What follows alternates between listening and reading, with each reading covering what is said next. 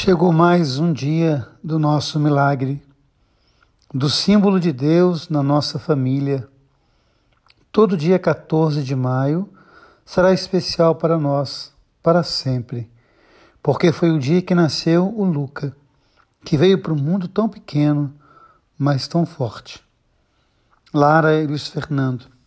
Eu conto a história do Luca para todas as pessoas que não acreditam em Deus ou que começam a duvidar porque Luca é o um milagre. Deus trouxe aquele amigo até nós para salvar o Luca e abençoar a nossa família. E agora o nosso pequeno completa quatro anos. Quatro anos que se passaram desde o nosso que o nosso milagre aconteceu. Desde que nós tivemos com certeza uma das semanas mais difíceis da nossa vida, rezando e rezando para o Lucas ser forte e lutar para viver. Ele lutou pois sabia o amor que iria receber dessa família que o ama tanto. Lara e Luísa, Fernando, obrigado por nos trazer esse tesouro, esse menino iluminado, esse menino que encanta, que faz todos se apaixonarem por ele, com esse carinho, com esse amor que ele sente, quando ele fala que a vovó é a rainha dele, que a mamãe é a princesa dele, quando ele diz que quer fazer algo programado só para os homens. E lembra até do Alu, que vê ele pouquíssimo, a maneira que ele sempre lembra de todos e quer ver todos sempre, nos faz ser mais apaixonados por ele a cada dia que passa. O nosso amor por ele só cresce e vai crescer muito ainda a cada ano que passar.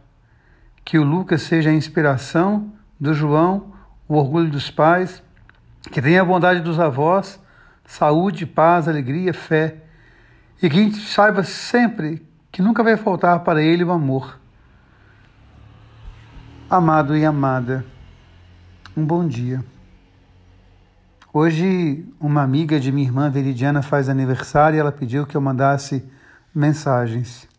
E eu recebi essa mensagem falando do aniversário do Luca.